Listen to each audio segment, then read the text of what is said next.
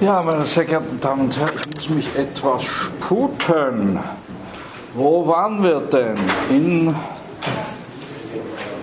noch bei der intellektuellen Autobiografie des Descartes.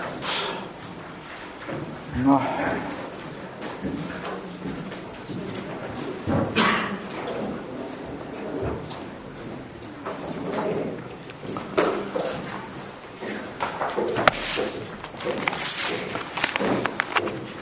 noch bei der intellektuellen Autobiografie des Descartes im ersten Kapitel des Diskurs.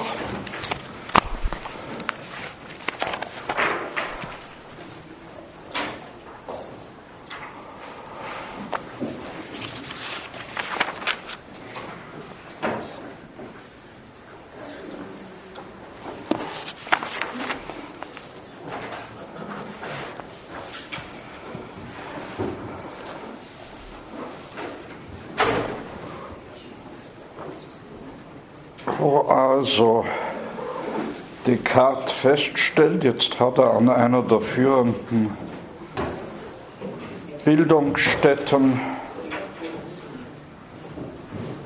an einer der führenden Bildungsstätten alles gelernt, war der schlechteste Schüler nicht.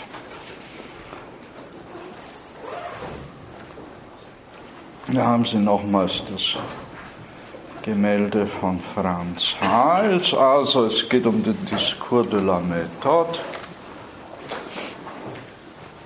1637 in Leiden in den Niederlanden erschienen. Das ist das goldene Zeitalter der Niederlande. Für einige Jahrzehnte weilt offenbar der Weltgeist in den protestantischen Niederlanden, die ja dann auch nicht offiziell 1648 mit dem Westfälischen Frieden ihre Unabhängigkeit von Spanisch-Habsburg gewinnen und aus dem Reichsverband ausscheiden. Na.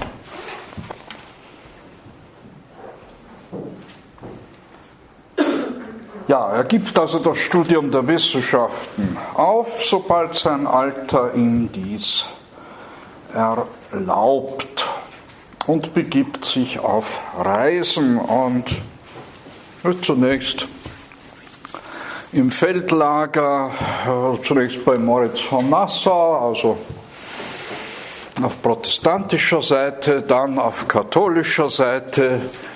Äh, Maximilian von Bayern, angeblich nimmt er auch 1620 an der Schlacht am Weißen Berge teil, die ja nicht die kurze Regentschaft des Friedrich V.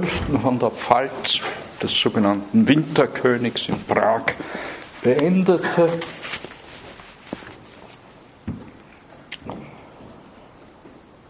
Was die Karte aber nicht hinderte, dann später nicht freundschaftlichen Briefkontakt sowohl zu der Witwe Elisabeth wie auch zur Tochter Sophie dieses Winterkönigs aufzunehmen. Ähm, ja, und er, er schließt sich also verschiedenen Heeren an und findet sich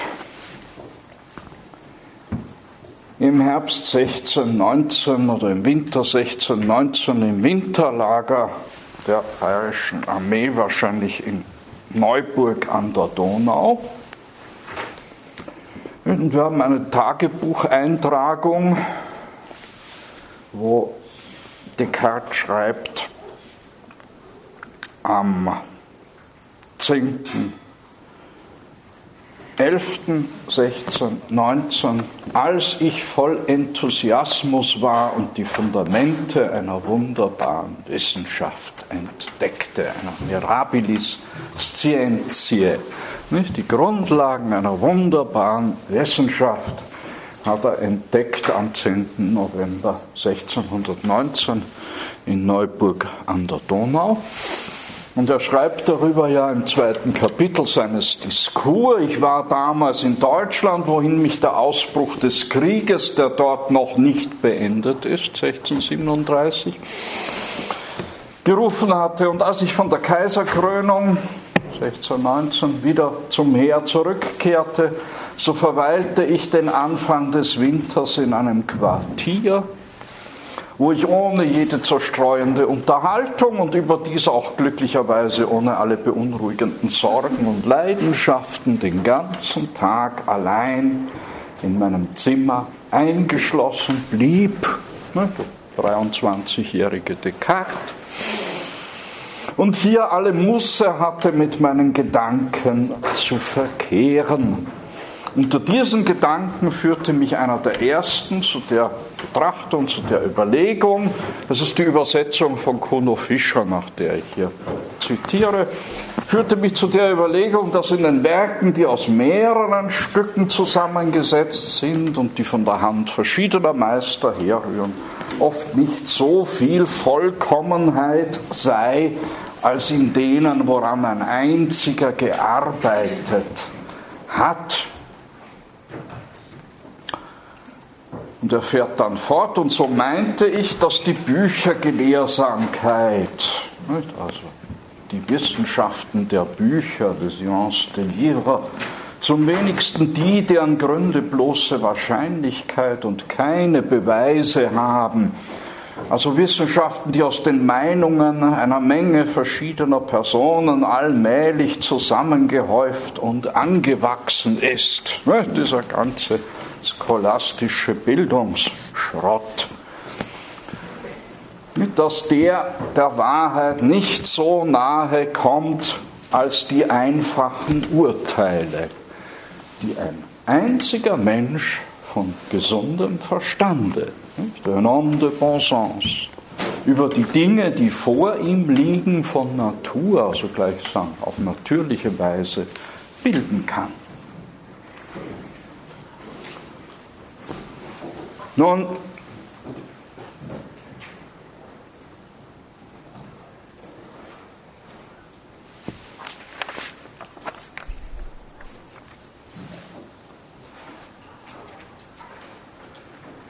meint er allerdings, nicht, das wäre nicht vernünftig, wenn man nun die Absicht hätte, einen Staat, also das Gemeinwesen im Ganzen zu reformieren.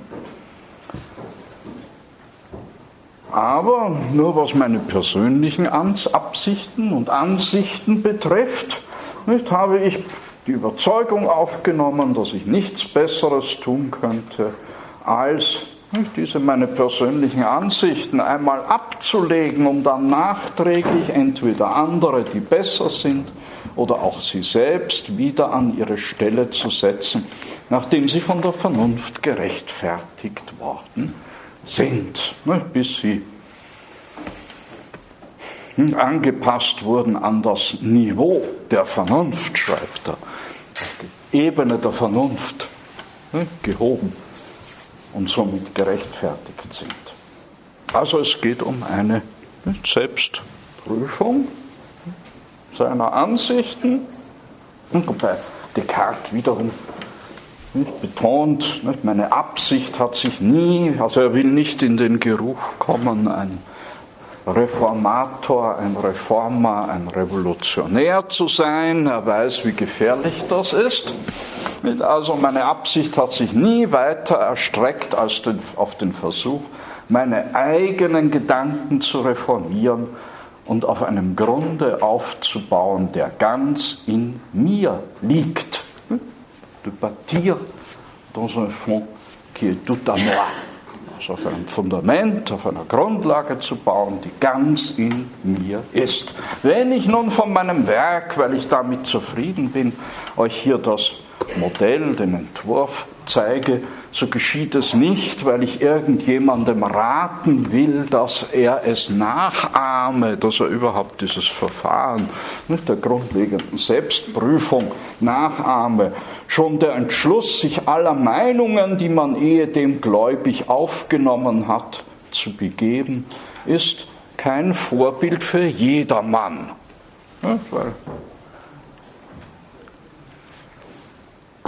Es gibt Leute, die sich für zu klug halten und andere wiederum, die zu dumm sind, um diese, dieses Verfahren der Selbstprüfung auf sich zu nehmen. Nicht? Und ein Chantillon, ein Edelmann, wie er ist, Descartes, nicht, schreibt er dann weiter, was mich betrifft, würde ich ohne Zweifel zu diesen Letzteren gehört haben, also zu den Menschen, nicht, die besser den Meinungen ihrer Lehrer folgen. Er hat jetzt nur ein Problem. Das geht nämlich gar nicht. Er kann gar nicht den Meinungen seiner Lehrer folgen. Denn er hat ja nie einen einzigen Lehrer gehabt. Er hat vielmehr die Verschiedenheiten kennengelernt, die jederzeit zwischen den Meinungen der gelehrtesten Leute waren. Und ich hatte schon auf der Schule erfahren, dass man sich nichts so Sonderbares und Unglaubliches ersinnen könne, das nicht irgendein Philosoph einmal behauptet hätte. Das ist ein rechtes Tollhaus, die Geschichte der Philosophie, wenn man so mal von außen reinschaut. Ja, wenn man mal drinnen ist, die Irren kommen sich ja meist ganz vernünftig vor.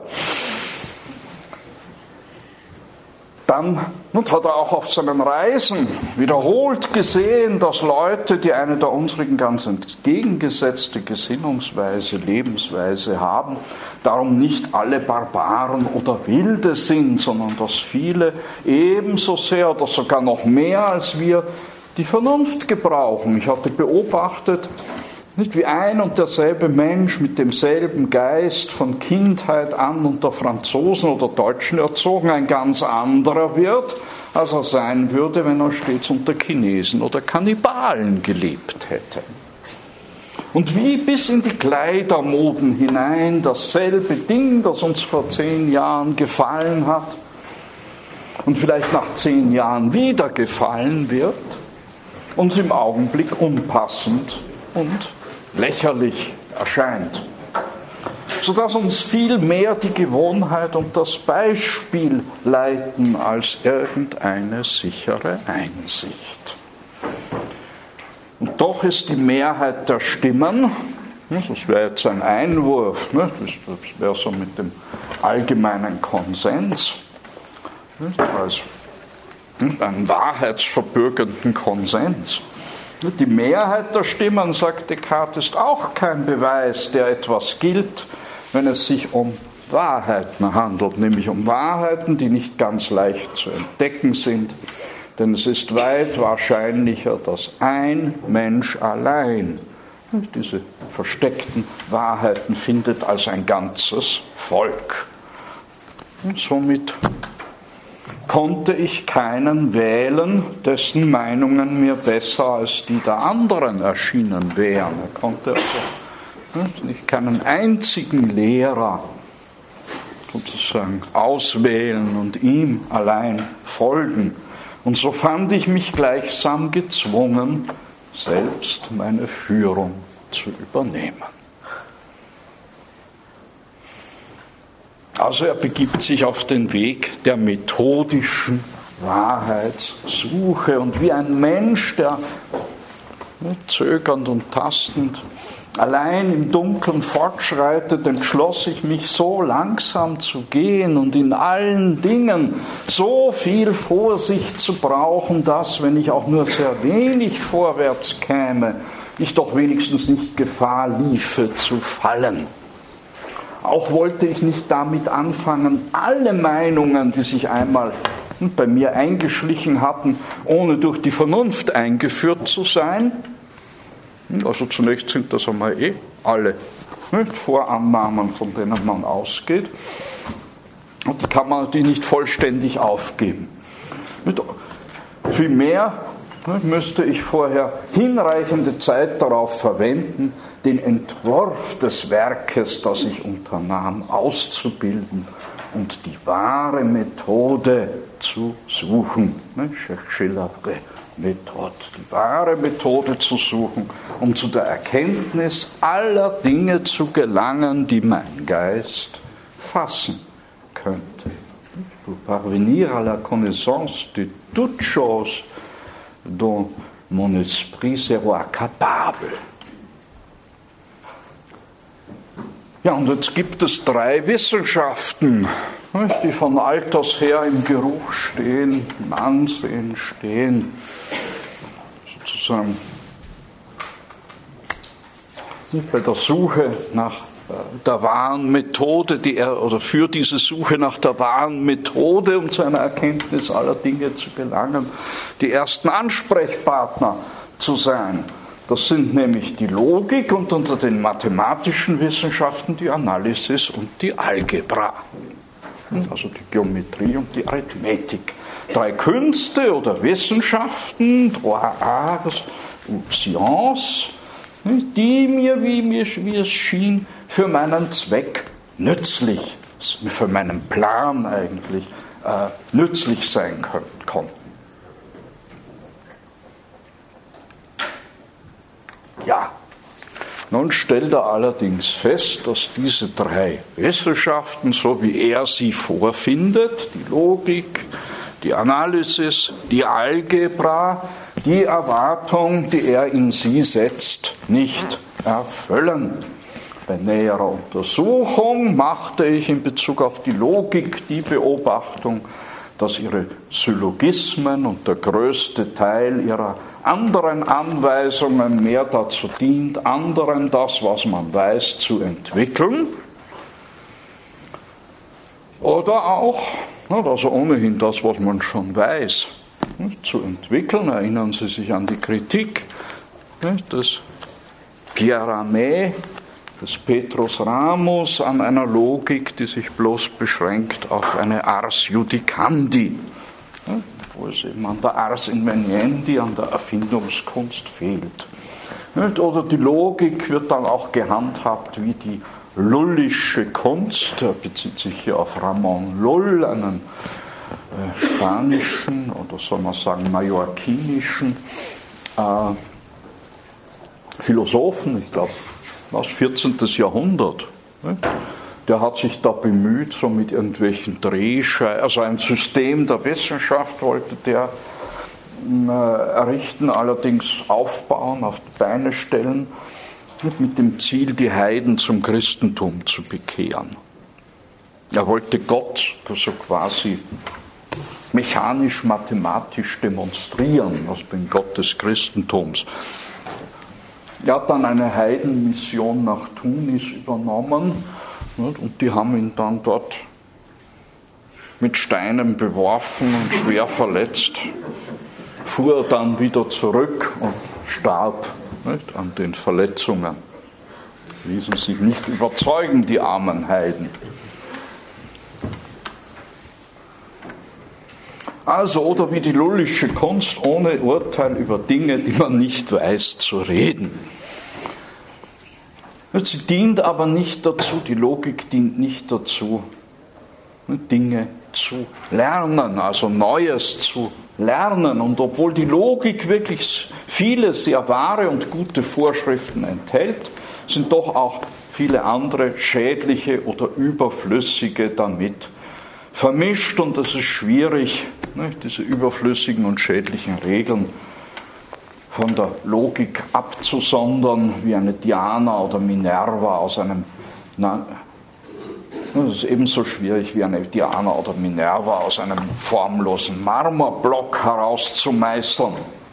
Was dann die Analysis der Alten, also die Geometrie nicht, der Griechen und die Buchstabenrechnung der Neueren betrifft, so ist, abgesehen davon, dass sich beide nur auf sehr abstrakte und unnütze Materien erstrecken, die erste, also die Geometrie, der Gestalt an die Betrachtung der Figuren gebunden, dass sie den Verstand nicht üben kann, ohne die Einbildungskraft zu ermüden. Und in der zweiten hat man sich gewisser Formeln und Chiffren unterworfen, sodass man nicht aus dieser Algebra eine verworrene und dunkle Kunst macht, die den Geist belästigt.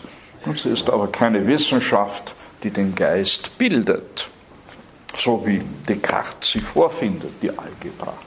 Und darum meinte ich, müsse man eine andere Methode suchen, die die Vorteile jener drei in sich begreift, ohne deren Mängel zu haben. Und wie sich mit der Menge der Gesetze auf die Gesetzwidrigkeiten entschuldigen lassen, sodass ein Staat besser geregelt ist, wenn er nur sehr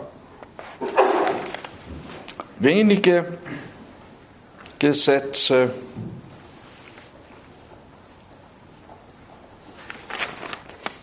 wenn er nur sehr wenige Gesetze hat, diese Gesetze aber genau befolgt werden, so glaubte ich an vier Regeln der Methode genug zu haben. Unter der Voraussetzung, dass ich den festen und beharrlichen Entschluss fasste, sie stets zu befolgen.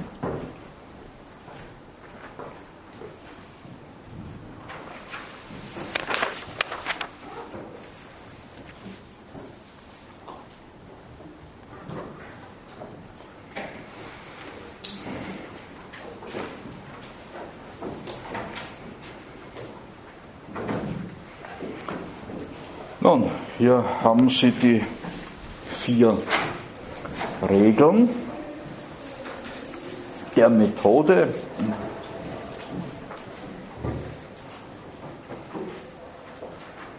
Der ersten Ausgabe des Discours de la Méthode. Ja, die erste Regel ist, niemals eine Sache für wahr anzunehmen, die ich nicht als solche sicher und einleuchtend erkennen würde. Also das Regel der Evidenz. Das heißt, sorgfältig die Übereilung und das Vorurteil zu vermeiden und in meinen Urteilen nur so viel zu begreifen, wie sich meinem Geist so klar und deutlich, si clairement et si distinctement so klar und deutlich darstellen würde, dass ich gar keine Möglichkeit hätte, daran zu zweifeln. Also die Regel der Evidenz. Was damit gemeint ist, wird eigentlich erst klar aus der zweiten Regel. Nämlich die zweite Regel besagt, jede der Schwierigkeiten, die ich untersuchen würde, in so viele Teile zu zerlegen als möglich und zur besseren Lösung wünschenswert wäre. Also Problemzergliederung. Das Vorbild ist die geometrische Analysis. Und am einfachsten Beispiel, was macht ein ein Feldmesser, wenn er eine, eine unregelmäßige Fläche in zwei oder drei gleiche Teile teilen soll, nehmen wir an Erbfall. Ein Landbesitzer vererbt seinen beiden Söhnen ein Stück Land. Jetzt ist das aber kein schönes Rechteck oder Dreieck, auch, kein, auch nicht kreisrund, sondern irgendwie ja, so ausgefranst und mit Zacken und Ecken.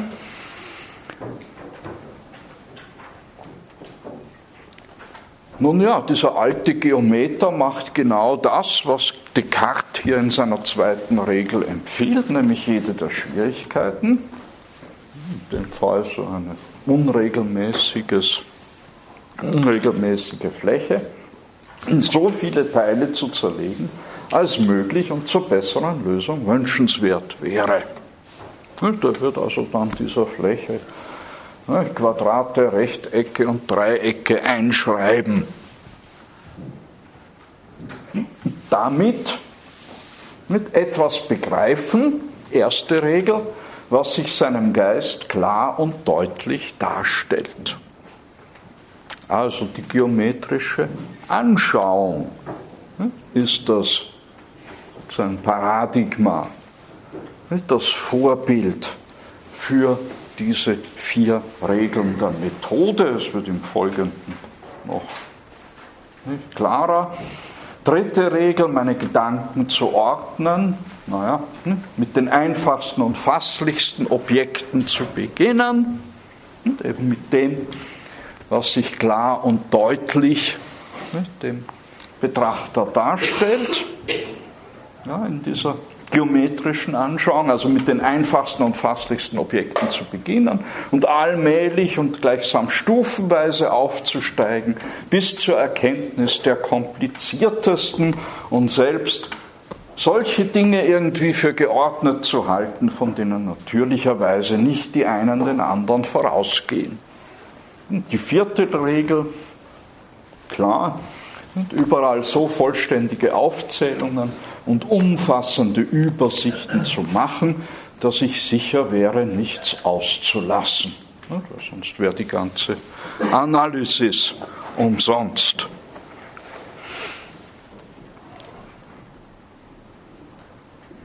wenn ich dann beim Zusammensetzen und schlicht etwa dem Berechnen einer, eines unregelmä einer unregelmäßigen Fläche dann vergesse,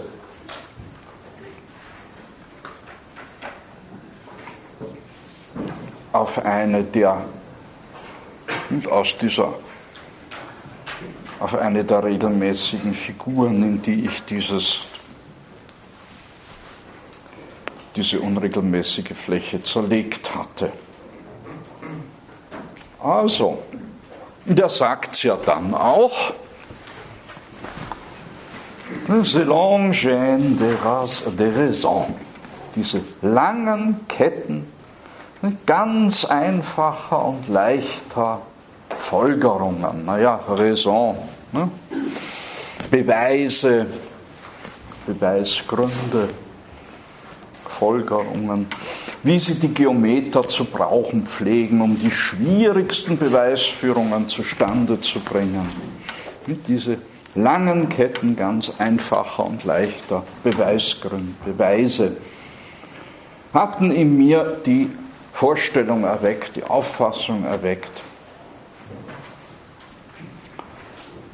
dass alle möglichen Objekte der menschlichen Erkenntnis auf ähnliche Weise einander folgen. Und wenn man nur keine Sache für wahr gelten lasse, die es nicht ist, und stets die notwendige Ordnung beobachtet, um das eine aus dem anderen abzuleiten, so könne nichts so entfernt sein, dass man es nicht zu erreichen und nichts so verborgen sein, dass man es nicht zu entdecken vermöchte.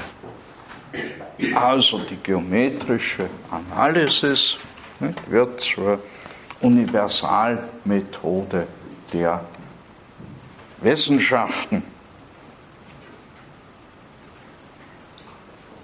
Die klare und deutliche Erkenntnis wird zum Wahrheitskriterium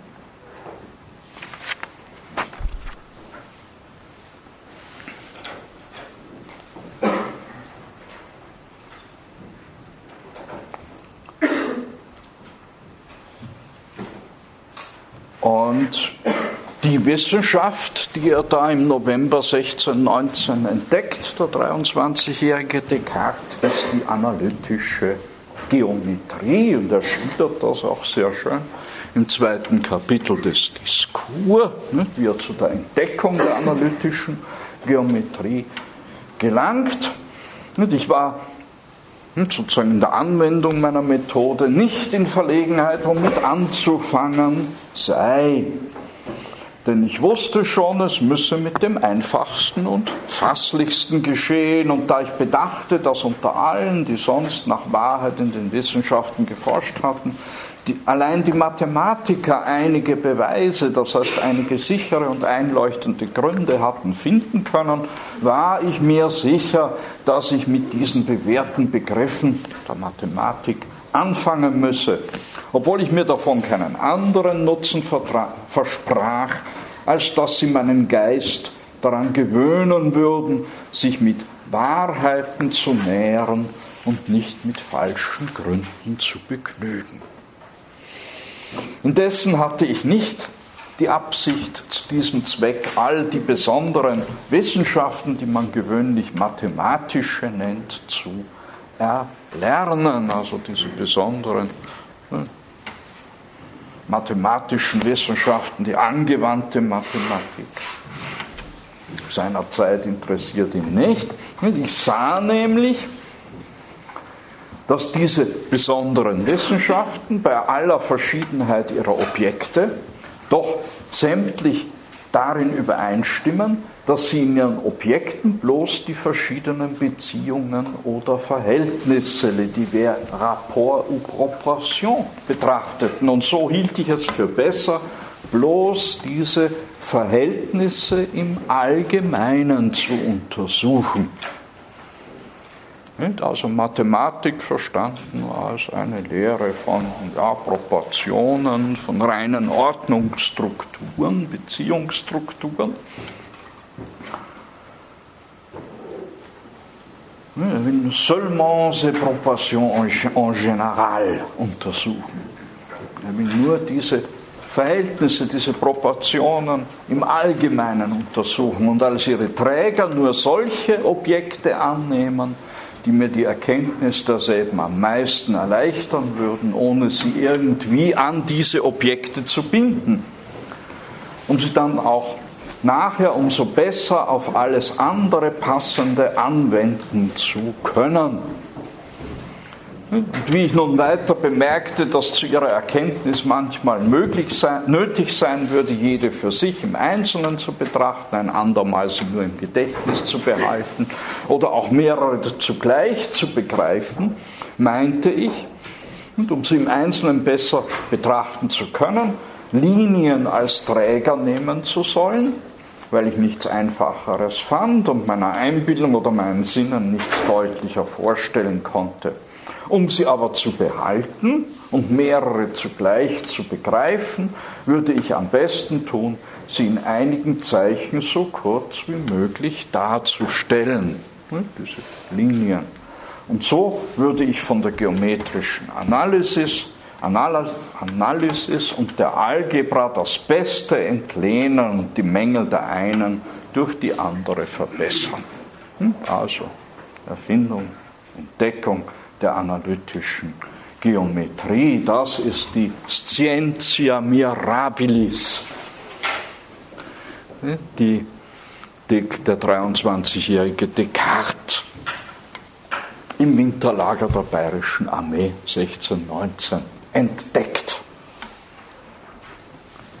Und er schreibt, was mich bei dieser Methode am meisten befriedigte, war die Gewissheit, die ich durch sie erhielt meine Vernunft in allen Stücken, wenn auch nicht vollkommen, so doch nach bestem Vermögen zu gebrauchen. Dann, dass ich in ihrer Übung, in der Übung dieser Methode fühlte, wie sich mein Geist immer mehr daran gewöhnte, jene Objekte reiner und bestimmter zu begreifen und dass ich bei ihrer Unabhängigkeit von jeder besonderen Materie die Aussicht hatte, sie auf die Probleme der anderen Wissenschaften mit demselben Erfolg wie auf die der Algebra anzuwenden. Und schon acht, Jahre acht, neun Jahre zuvor hat er in seinem Fragment gebliebenen Regule ad Directionem Ingenii, Regeln zur Leitung des Geistes, geschrieben, dass es eine allgemeine Wissenschaft geben müsse. Generalem quamdam esse debere scientia. Es müsse gewissermaßen eine allgemeine Wissenschaft geben, die all das erklären wird, was man der Ordnung und dem Maß nach ohne Berücksichtigung einer besonderen Materie, eines besonderen Objekts untersuchen kann. Und diese kann man, diese gesuchte allgemeine Wissenschaft kann man nicht durch ein weit hergeholtes, sondern schon eingebürgertes und gebräuchliches Wort als Universalmathematik bezeichnen, nicht? als Mathesis Universalis.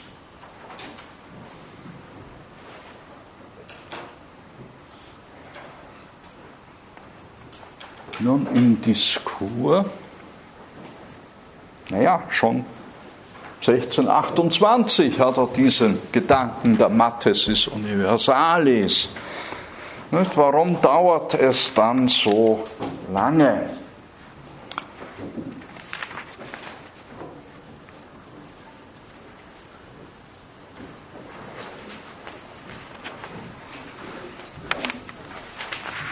Nun, dafür sind einige Gründe maßgeblich. Für das lange Schweigen des Descartes, in seinem selbstgewählten, ja, zunächst von 16, 1619 ne, bis 1628. Ab Mitte der 20er Jahre ist er wieder in Frankreich, in Paris, ne, bis 1628.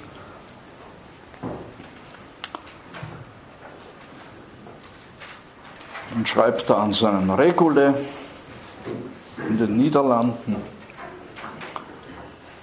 Und erst 1637 kommt er sozusagen aus seiner Bedeckung hervor mit diesem Discours de la Méthode. Nun ja, ein ne, sachliches Problem dieser Mathesis Universalis besteht darin,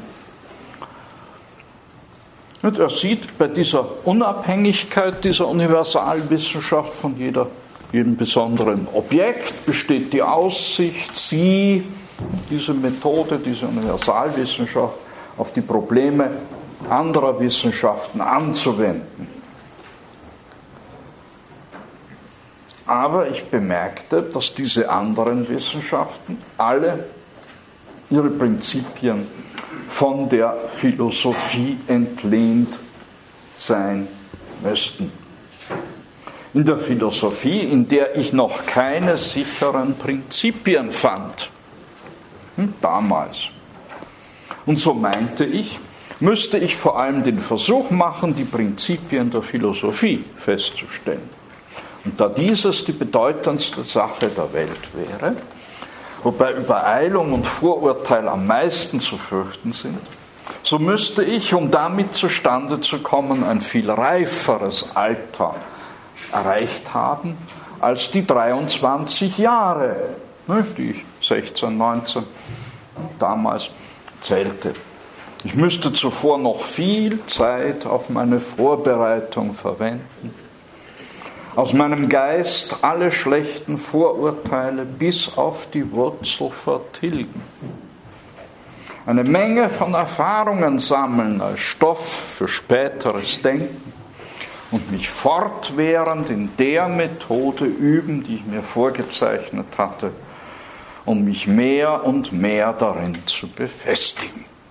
Also nimmt sich ne, gewaltiges Gewaltiges vor. Jetzt hat er eh schon was entdeckt, wo ein anderer schon. Das reicht eh schon für ein Leben, ne, die Entdeckung der analytischen Geometrie. Aber nein, Descartes will nicht bloß mehr, er will alles. Ne, dieser Zug ins Unbedingte, das ist das, was mich an dem Manne fasziniert. Ich sage ja immer, ein Philosoph muss nur eine Tugend haben, die Konsequenz. Bis ins Letzte. Was sind wir? Ah ja, wir sind schon hier am Ende. Was aber nicht heißt, wir haben bla bla bla bla bla. Äh, ah, das ist ganz blöd. So, Neuzeit 5, wo bist du? Hier. Es geht munter weiter in unserer Bildershow. Ja, hier haben Sie Descartes auf einer Darstellung, die ihm wahrscheinlich am ähnlichsten sieht, wenn man Zeitgenossen glaubt, die ihn kannten. Wenig bekannt, dieses Bild von Franz von Skotten, Niederländer, der sich sehr verdient gemacht hat, gerade um die Verbreitung der äh, Geometrie des Descartes. Dieses Titelbild stammt aus der glaube ich, ähm, zweiten Auflage dann der lateinischen, nämlich von Franz van Schoten selbst besorgten lateinischen Übersetzung der Geometrie des Descartes dann auch mit Erläuterungen äh, von Van Scoten herausgegeben. Also, René Descartes, so wie er lebte, so wie ihn offenbar Menschen, die ihn persönlich kannten, auch wiedererkannten in diesem Bild. Das Bildnis war übrigens dem Descartes selbst bekannt. Der Van Scoten wollte nämlich schon 1649 in der ersten lateinischen äh, Übersetzung der Geometrie äh, das sozusagen als, als Frontispiz äh, dieses Bild abdrucken. Descartes hat das verweigert, nicht weil er das Bild so hässlich fand, sondern es hat ihn geärgert, dass er da mit seinen Titeln aufgeführt wurde, nicht? Herr von Perron, und dass sein Geburtsdatum, nicht? Der letzte Tag des Monats März im Jahr 1596 auch abgedruckt war.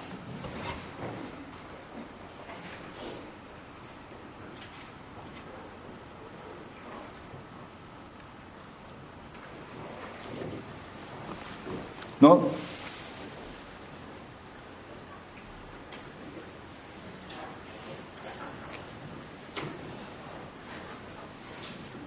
ist ja auch schon eine lange Zeit, von 1619 bis 1628, nicht? neun Jahre.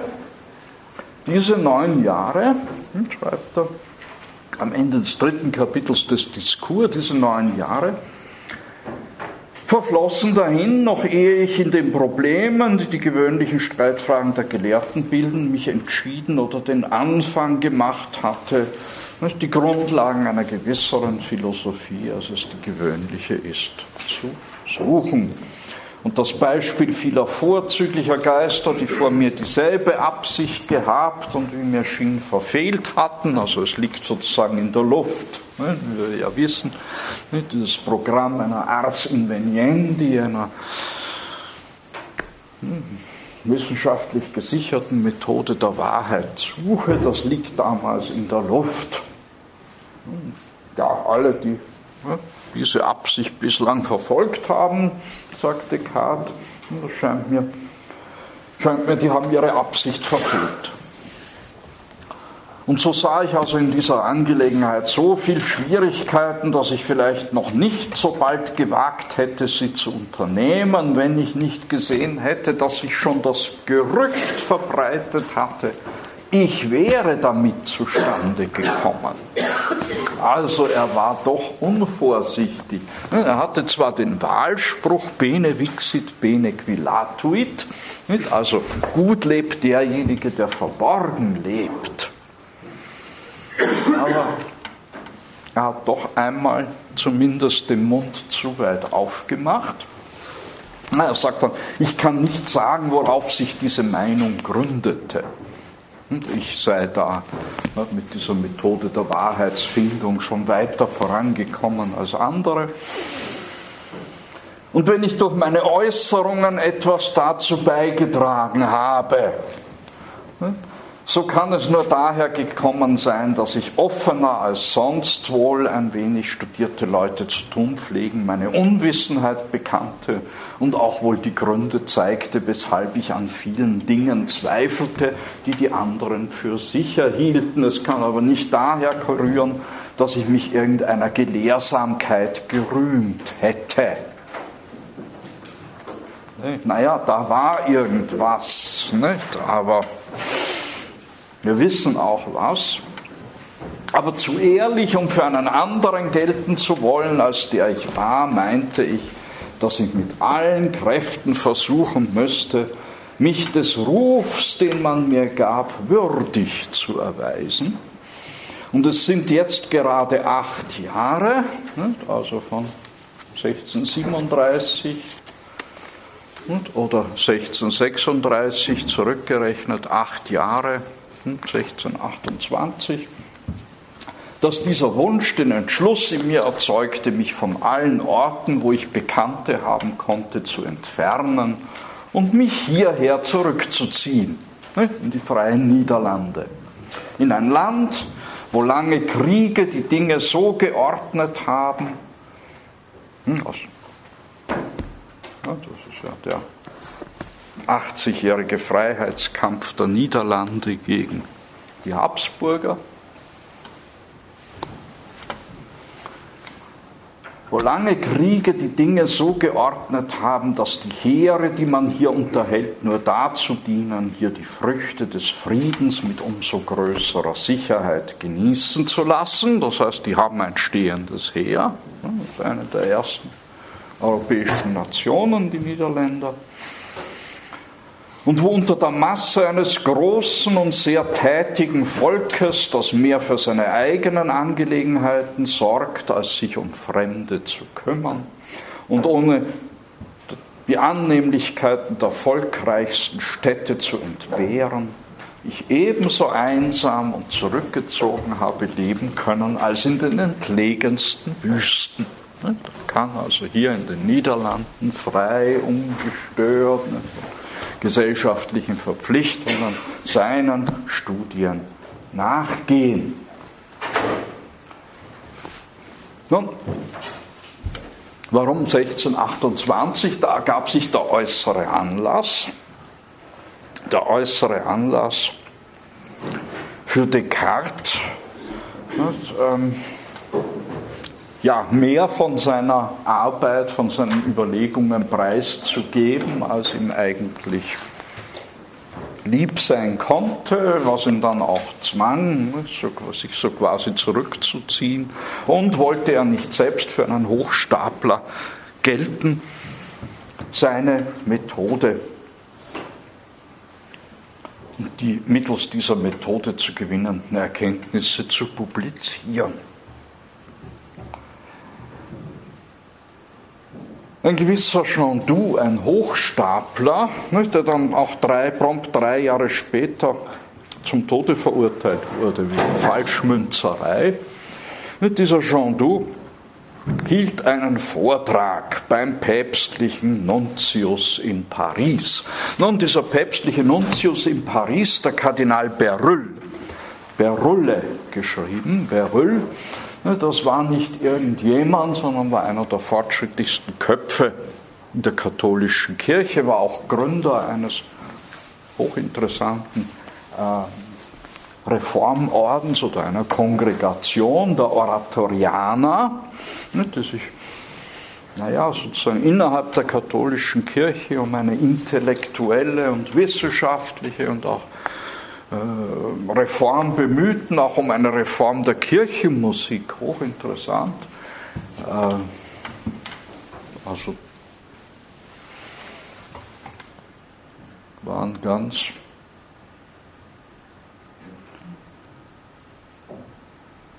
sozusagen, ähm, sozusagen eine, eine intellektuelle Speerspitze des Katholizismus. Ja, und da hielt also an diesem Hof des Kardinal Berulle dieser Chandoux einen Vortrag über seine neue Philosophie, wie er sie nannte. Und unter den Gästen waren unter anderem auch Marin Mersenne und sein Freund René Descartes. Und im Lauf der Diskussion über diesen Vortrag ließ sich wohl Descartes zu Aussagen hinreißen, dass er da ein bisschen besser Bescheid wisse als dieser Chandoux in Sachen Methode und methodische Wahrheitsfindung.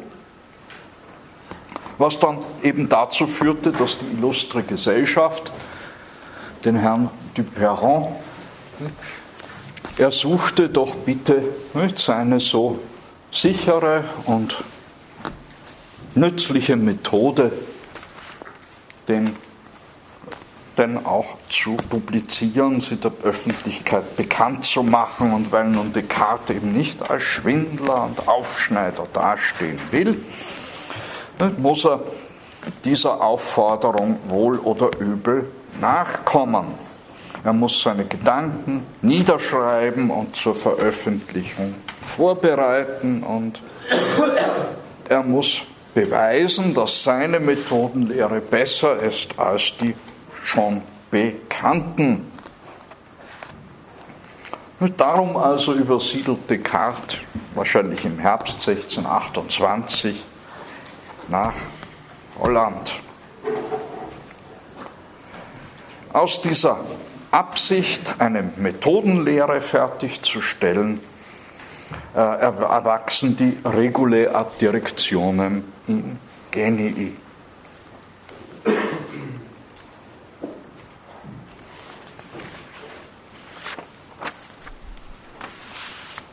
Diese Arbeit landet aber zunächst mal in der Schreibtischlade und die Regule werden erst nach dem Tod des Descartes auch überhaupt erst publiziert. Denn jetzt nimmt ihn die Arbeit am Traité du Monde oder Traité de la Lumière, also Traktat über die Welt oder Traktat über das Licht, das sind da verschiedene Namen im Umlauf. Äh, widmet er sich ganz dieser Arbeit am Traité du Monde, also an dem Versuch, nun die mittels seiner Methode gewonnenen Erkenntnisse systematisch darzustellen.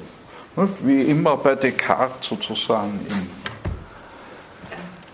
im, im größtmöglichen Maßstab.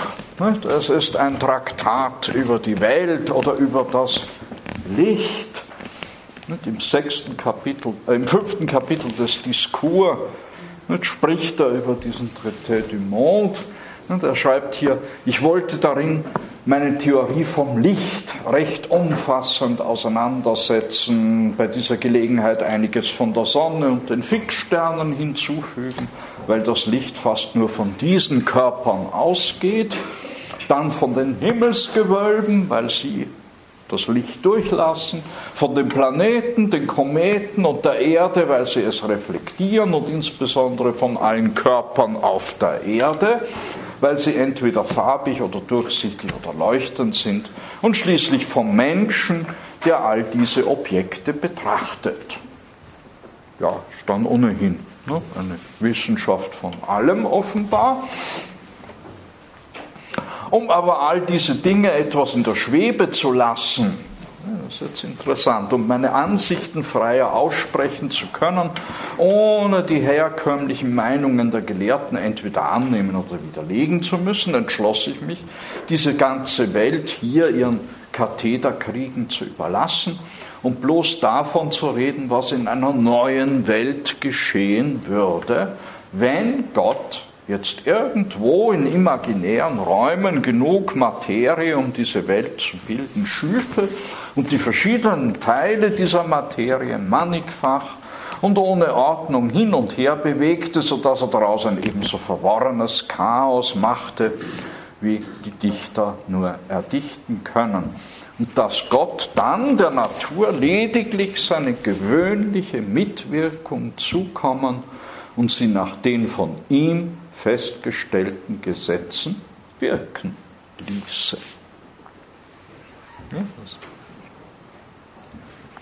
da steht der Gedanke dahinter, also ich will, und also der Anspruch ist eine natürliche Erklärung der Natur. Und wie kommt, wie kommt aus ungeordneter Materie eine Natur, eine Welt zustande. Und zwar nach Naturgesetzen. Das ist das Programm in diesem Traité du Monde.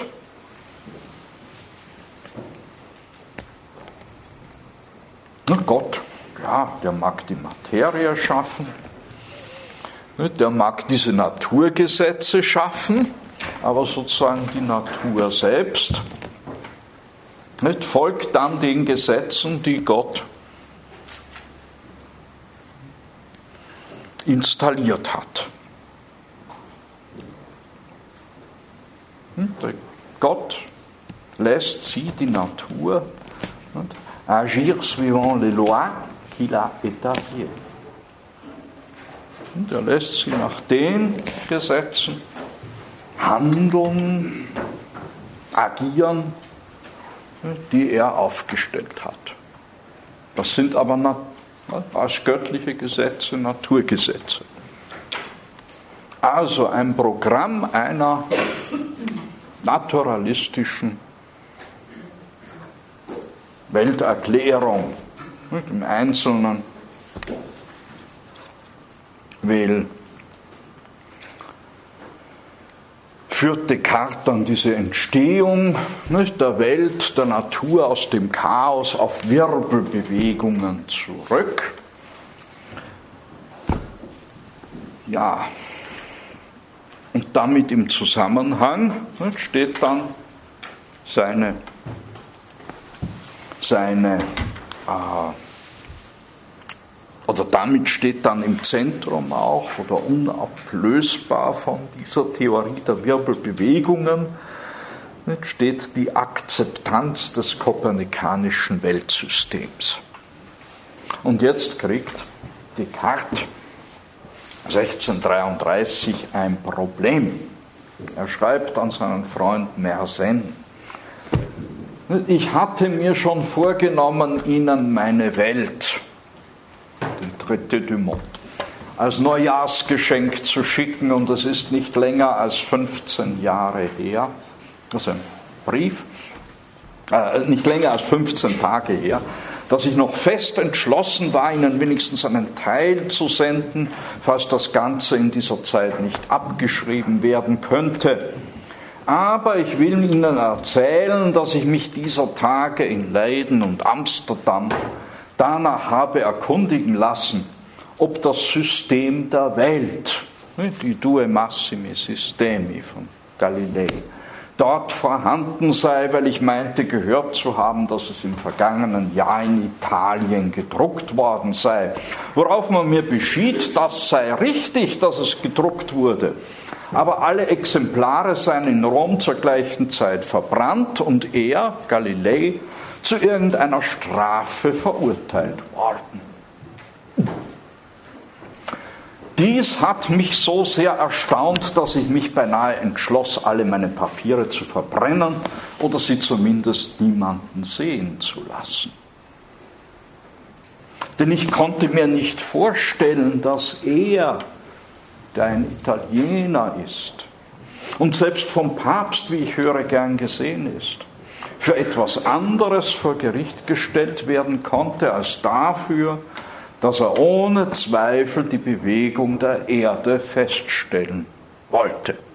Also, weil er eben das kopernikanische System propagierte. Eine Sache, von der ich weiß, dass sie bereits früher von einigen Kardinälen gerückt worden war. Aber ich glaubte, hm, es gab schon früher eine Verurteilung der kopernikanischen These, aber ich glaubte gehört zu haben, dass man seitdem nicht davon abließ, sie öffentlich zu lehren, sogar in Rom. Und ich bekenne, dass wenn sie falsch ist, alle Grundlagen meiner Philosophie es ebenfalls sind, weil sie durch jene unmittelbar bewiesen wird. Car il se démonstre par eux, évidemment. Sie wird durch jene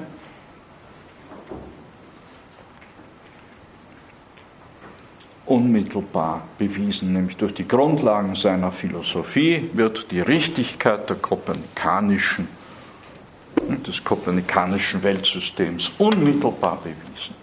Und sie ist derart mit allen Teilen meines Traktats verbunden, dass ich sie nicht heraustrennen könnte, ohne den Rest völlig zu verunstalten. Da ich aber um nichts in der Welt möchte, dass von mir eine Abhandlung herauskäme, in der sich das geringste Wort fände, das von der Kirche missbilligt würde, ziehe ich vor, sie besser zu unterdrücken, als sie verstümmelt erscheinen zu lassen.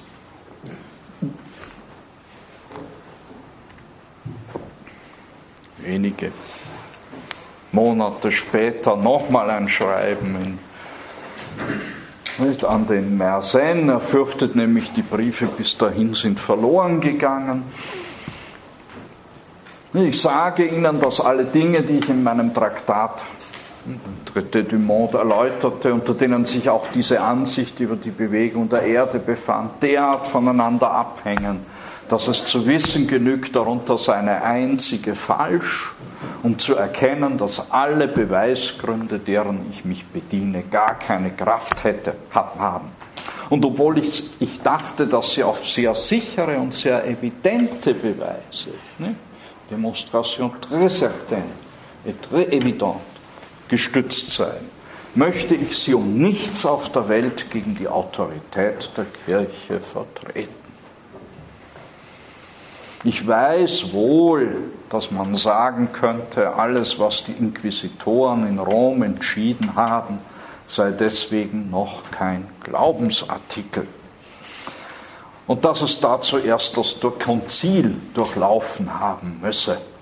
Aber ich bin nicht so verliebt in meine Gedanken, dass ich mich solcher Ausnahmen bedienen wollte, um Mittel zu haben, sie, nämlich meine Gedanken, beizubehalten und mein Wunsch, in Ruhe zu leben und die begonnene Lebensweise fortzuführen, meiner Devise gemäß Bene vixit, bene quilatuit, macht, dass es mir lieber ist, von Furcht befreit zu sein, als durch meine Schrift mehr Bekanntschaften gewinnen zu müssen, als ich ersehne. Sodass mir nicht leid ist um die verlorene Zeit und die Mühe, die ich auf ihre Abfassung verwendet habe. Nun,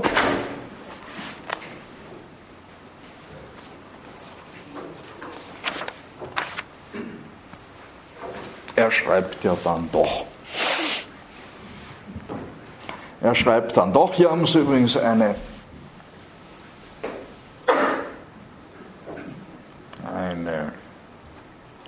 Kohlezeichnung eines Niederländers, Jan Lievens, höchstwahrscheinlich 1649 vor der Abreise des Descartes nach Stockholm. Die lebendigste Abbildung, ne, die wir von Descartes haben, eine Skizze. Ja, hier nochmals die Hauptwerke. Wie gesagt, endlich dann im Jahr 1637 nicht, folgt Descartes dem Drängen seiner Freunde. Er erfüllt sein Versprechen und veröffentlicht vorsichtshalber anonym und in französischer Sprache nicht, und bewusst in der eher unscheinbaren Form eines persönlichen autobiografischen Berichtes seine Methodenlehre nicht, als Bericht über seine Suche nach Erkenntnis, diesen Discours de la méthode, pour bien conduire sa raison et chercher la vérité de la science. Er gibt hier also eine Skizze seiner bisherigen Denkbemühungen, wie wir auch schon gesehen haben, und im Anhang ersten wichtigen Anhang in drei Abhandlungen gibt er Proben der Anwendung seiner Methode. Das sind also offenbar ganz umfangreiche Auszüge aus dem Traité du Monde, die Abhandlung La Dioptrique, also eine Untersuchung zur Optik, Le Météor und La Géométrie.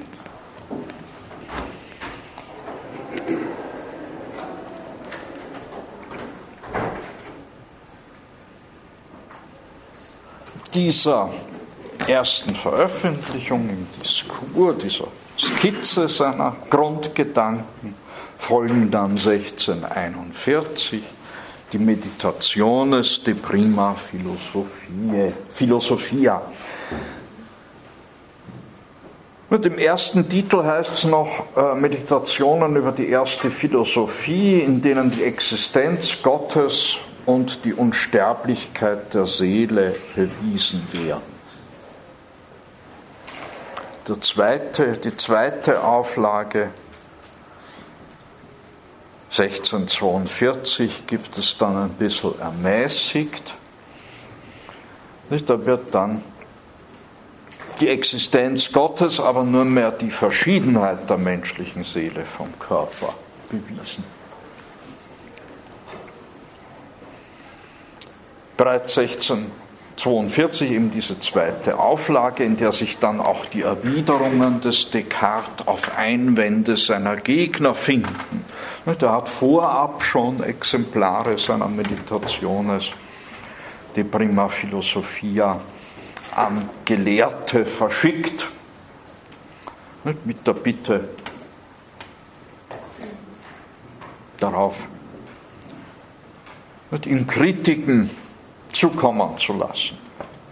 Und darauf antwortet er dann bereits in der zweiten Auflage 1647 erscheint dann bereits eine französische Übersetzung dieser Meditationes de Prima Philosophia. 1644, ja, also in diesen Meditationen führt Descartes die metaphysische Grundlegung seines Systems durch. Die schulgerechte Darstellung des Cartesianismus erfolgt in den Principia Philosophiae 1644.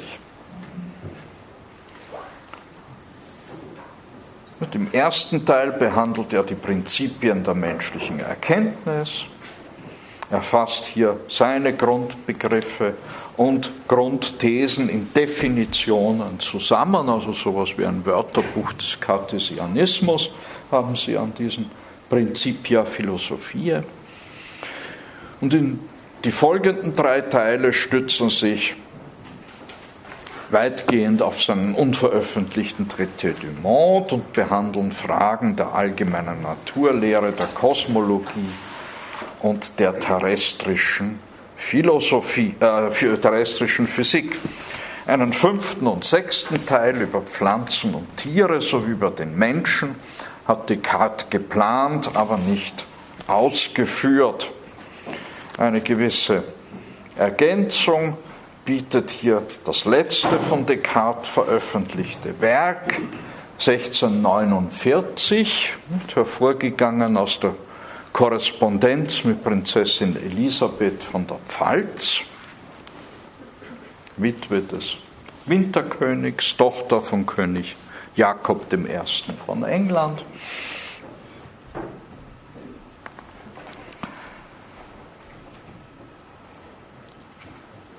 über deren Tochter Sophie nicht, dann die Hannoveraner auf den englischen Thron kamen.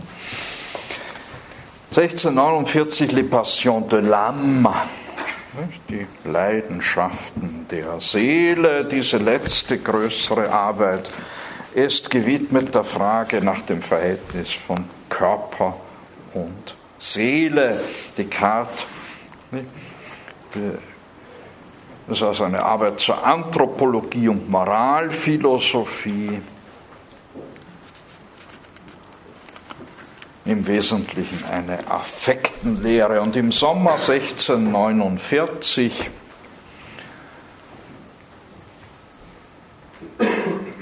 verlässt Descartes sein, seine Wahlheimat Holland, die wurde ihm zunehmend verleidet. Der selbst musste auch Erbschaftsangelegenheiten und Geschäfte in Frankreich regeln. Er wollte sich dann schon in Frankreich niederlassen, 1648, weil ihm der holländische Aufenthalt durch Streitigkeiten mit den orthodoxen Calvinisten verleidet war. Nicht denn in dem Maße, in dem Descartes Anhänger in den Niederlanden gewann, wuchs auch der Neid und die Missgunst der alteingesessenen akademischen Lehrer. Es war also mit dem Frieden, der Zurückgezogenheit und Abgeschiedenheit in den Niederlanden für ihn vorbei. Allerdings die Hoffnungen, die Descartes in seine äh, Reise 1648 äh, nach Frankreich gesetzt hatte, diese Hoffnungen zerschlugen sich. Der französische Hof hatte den mittlerweile eben schon berühmten Philosophen eingeladen, aber dieser Hof hatte 1648 ganz andere Sorgen. Da tobte nämlich gerade wieder mal ein Bürgerkrieg in Frankreich. Ne? In Paris standen die Barrikaden.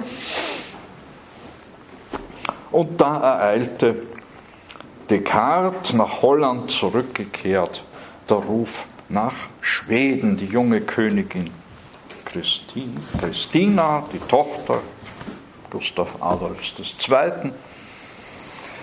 Königin Christina lud den Philosophen unter ehrenvollsten Bedingungen nach Stockholm ein. Sie schickte ihm sogar in die Niederlande ihren Admiral, der ihn da abholen sollte.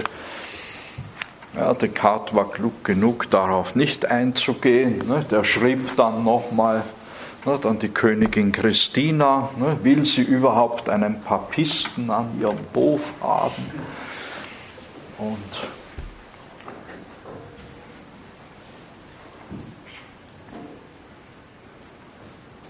ließ sich also direkt von der Königin einladen. Die versprach ihm auch ja,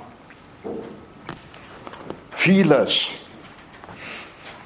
Descartes sollte also Unterricht in der Philosophie erteilen.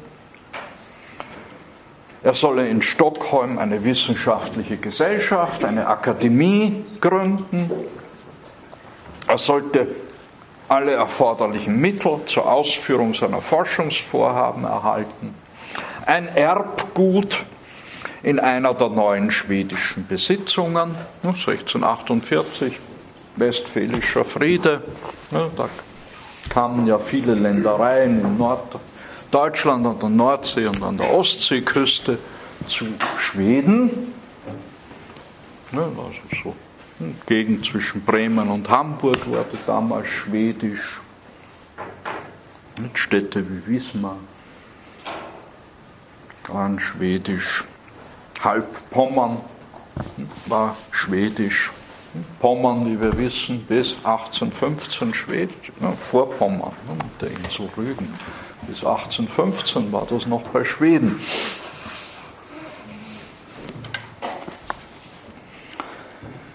Also, was wollte Descartes mehr?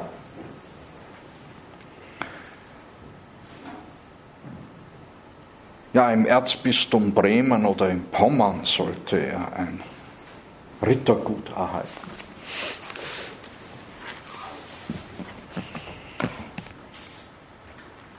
Im Oktober 1649 trifft Descartes in Stockholm ein. Sie sehen hier ein Bild aus dem 18. Jahrhundert, das ist dann eine Kopie aus dem 19. Jahrhundert. Königin Christina und Descartes, der sie da offenbar in der Geometrie unterrichtet.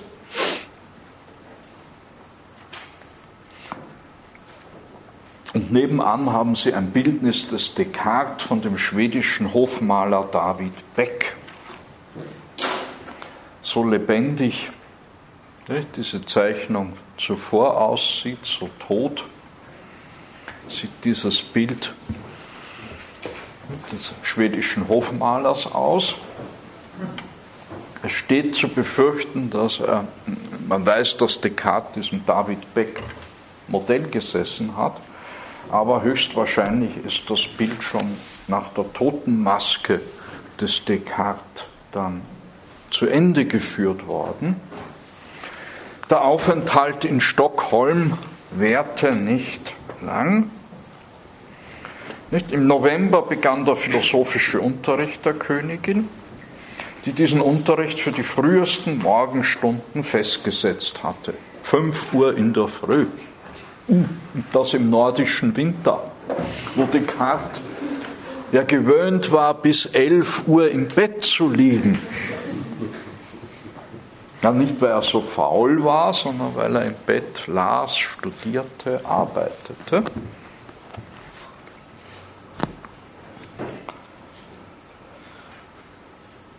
Ja, und so muss also Descartes schon um 5 Uhr morgens in die Kälte des nordischen Winters, vier Monate nach seiner Ankunft in Stockholm am 11. Februar 1650, stirbt René Descartes.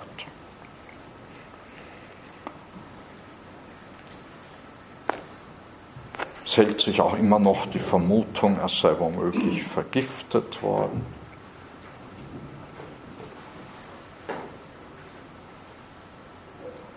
womöglich von einem Augustinermönch, der befürchtete, Descartes könnte Christina davon abhalten, zum Katholizismus zu konvertieren. Erinnern Sie sich nicht, an die erste Regel. Achso, die kommt ja erst, die erste Regel der provisorischen Moral. Nicht? Nämlich die Regel an den Sitten und Gebräuchen seines Vaterlandes festzuhalten und dem Glauben treu zu bleiben, in dem man die Gnade hatte, von Gott erzogen zu werden. Ja, wie dem auch sei, am 11. Februar 1650 stirbt Descartes. Seine sterblichen Überreste werden dann auf Betreiben seiner Freunde 16 Jahre später nach Frankreich überführt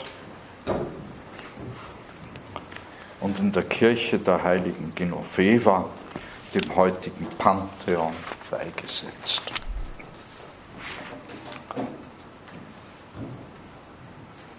Nun, wenige Monate nach dem Tode des Descartes erscheint in einer Zeitung in Antwerpen die folgende Notiz. Wir wissen daraus aus einem Brief von Christian Huygens, dem berühmten niederländischen Physiker, Mathematiker. Äh, Descartes ging also im Hause der Huygens äh, ein und aus, war also mit dem Vater von Christian Huygens äh, befreundet, Und äh, Christian Huygens schreibt da an seinen Bruder am 12.04.1650. Also nur ganz kurz, aber das Wichtigste, was ich Ihnen mitteilen, äh, was ich Ihnen mitteile, habe ich in einer Gazette gelesen, in einer Zeitung gelesen. Es war die von Antwerpen vom vergangenen Sonntag, da stand zu lesen, dass in Schweden ein Narr gestorben ist, der sagte, er könne so lang leben, als wie er wolle. Bemerken Sie, dass hier die Rede von Monsieur Descartes ist. Nun, das Verhältnis von Philosophie und Massenmedien ist Volksmeinung nicht, ist, wie wir spätestens seit Sokrates wissen, ein, na, sagen wir es mal milde, ein schwieriges.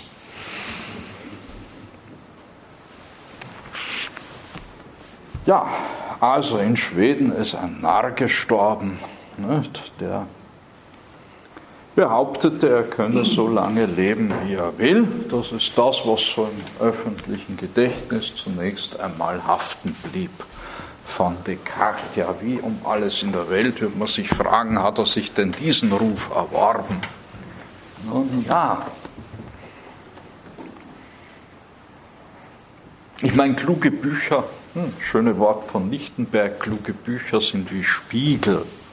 Wenn ein Affe reinschaut, schaut ein Affe zurück und, und so kann man das weiterspinnen. Also, wenn halt ein Schwachkopf den Diskurs liest, ne, dann kann sich so eine Meinung bilden, denn im sechsten Kapitel des Diskurs schreibt Descartes, ne, jetzt schreibt er nämlich, in diesem sechsten Kapitel, warum er diesen Diskurs mit all diesen Widrigkeiten zum Trotz nun doch veröffentlicht. Und nachdem er doch, siehe die Schreiben an Mersenne, sich entschlossen hatte, zunächst einmal womöglich seine Arbeit, seine Papiere überhaupt zu verbrennen oder sie jedenfalls niemandem zu zeigen.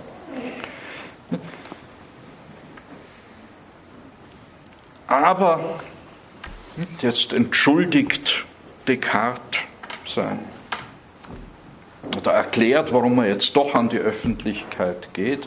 Endlich 1637 Sobald ich einige allgemeine Begriffe in der Physik erreicht und bei ihrer ersten Anwendung auf verschiedene besondere Probleme bemerkt hatte, wie weit sie reichten und wie sehr sie sich von dem bisher gebräuchlichen unterschieden, so meinte ich damit nicht im Verborgenen bleiben zu dürfen, ohne gegen jenes Gesetz im Großen zu sündigen, das uns verpflichtet, für das allgemeine Wohl aller Menschen, so viel an uns ist, zu sorgen. Also,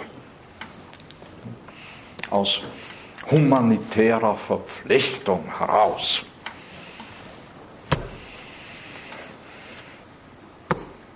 Nicht, ähm, ja, weicht er im Grunde ab nicht, von seinem Grundsatz. Nicht, gut lebt der, der im Verborgenen lebt. Denn diese Begriffe haben mir die Möglichkeit gezeigt, Ansichten zu entwickeln, zu gewinnen, die für das Leben sehr fruchtbringend sein würden. Und statt jener theoretischen Schulphilosophie, cette philosophie spéculative qu'on enseigne dans l'école, gut, Kuno Fischer übersetzt das mit theoretische Schulphilosophie, als Hegelianer hat er ein bisschen Probleme, nicht? weil die Philosophie spekulativ, nicht? spekulative Philosophie, das will er denn doch nicht übersetzen, der Kuno Fischer. Also schreibt er jene theoretische Schulphilosophie. Nicht statt dieser theoretischen Schulphilosophie will Descartes eine praktische Philosophie, die Praxis umsetzbare Wissenschaft erreichen, wodurch wir die Kraft und die Tätigkeiten des Feuers, des Wassers und so weiter, die aller uns umgebenden Körper ebenso deutlich wie die Geschäfte unserer Handwerker kennenlernen und also imstande sein würden, sie ebenso praktisch zu allem möglichen Gebrauch zu verwerten und uns auf diese Weise zu Herren und Eigentümern der Natur zu machen. Maître et possesseur de la nature. Herren und Eigentümer der Natur. Also das ist mal das praktisch-technische Erkenntnisinteresse. Man kann hier auch vermuten, Leibniz hat sicher Bacons Arbeiten, das Novum Organum und die Dignitate et Augmentis Scientiarum gekannt. Und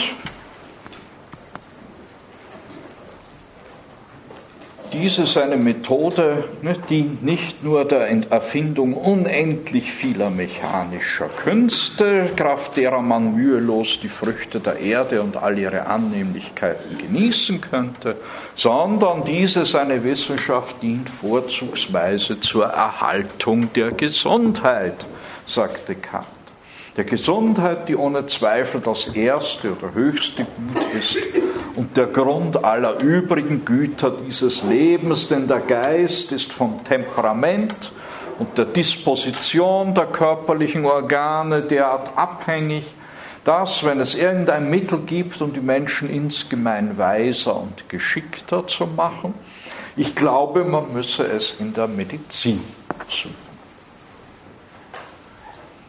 Die jetzt gebräuchliche Medizin enthält freilich sehr weniges von so bemerkbarem Nutzen, aber ohne sie verachten zu wollen, bin ich sicher, dass alle, selbst die Ärzte von Profession, eingestehen, dass alles, was man in dieser Kunst, in der Medizin bisher wisse, so gut als nichts sei im Vergleich mit dem, was zu wissen übrig bleibe. Und dass man unendlich viele Krankheiten sowohl des Körpers als des Geistes loswerden könne, vielleicht sogar auch die Altersschwäche, wenn man von ihren Ursachen und von allen Mitteln, womit die Natur uns versehen hat, die hinreichende Kenntnis besäße. Also da dürfte die Quelle dieses Gerüchts liegen, dass das, dieser komische Franzose da ein Narr sei, der meinte, er könne ewig leben. Ja, und dann kommt noch eine Aufforderung, die Wissenschaften zu organisieren in diesem sechsten ganz wichtiger Aspekt. Das ist ja auch eines der Motive, das ihn dann nach Stockholm treibt, Gründung einer Wissenschaft, die Möglichkeit, durch die großzügige finanzielle Unterstützung der Königin Christina äh, hier die nötigen wissenschaftlichen Experimente anzustellen.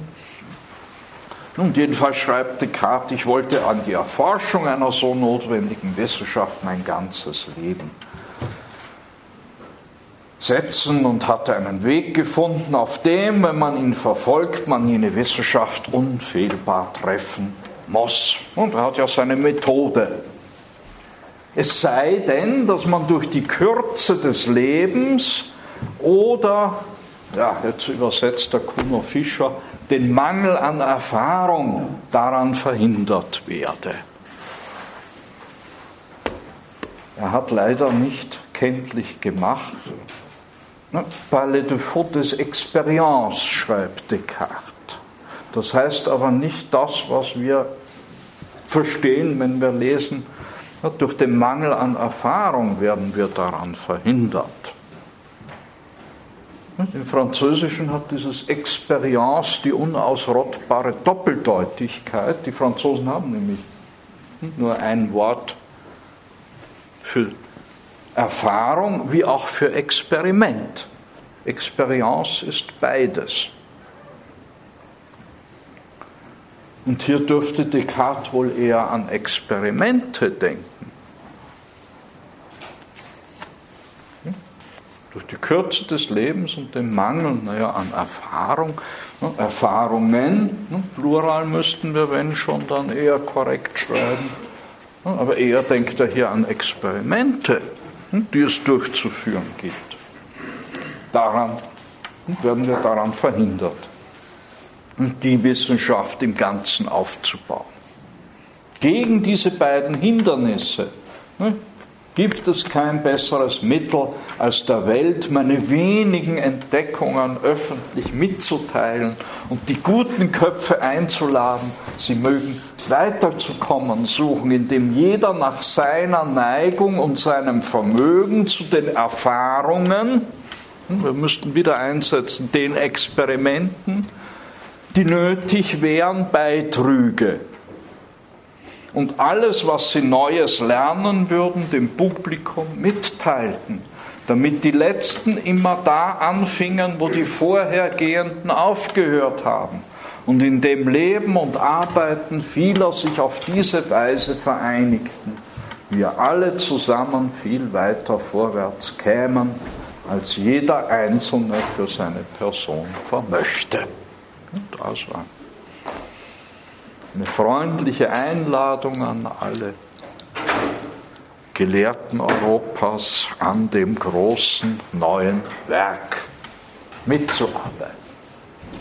Das Programm, naja, Wissenschaft, die Nachsilbe schafft, sagt es ja, das ist ein organisiertes Wissen und bedarf als solche einer Wissenschaftsorganisation und bedarf auch beträchtlicher finanzieller Mittel, wenn es darum geht, Experience, ja, also nicht nur Erfahrungen zu sammeln, sondern auch Experimente anzustellen. Ja, damit danke ich für heute.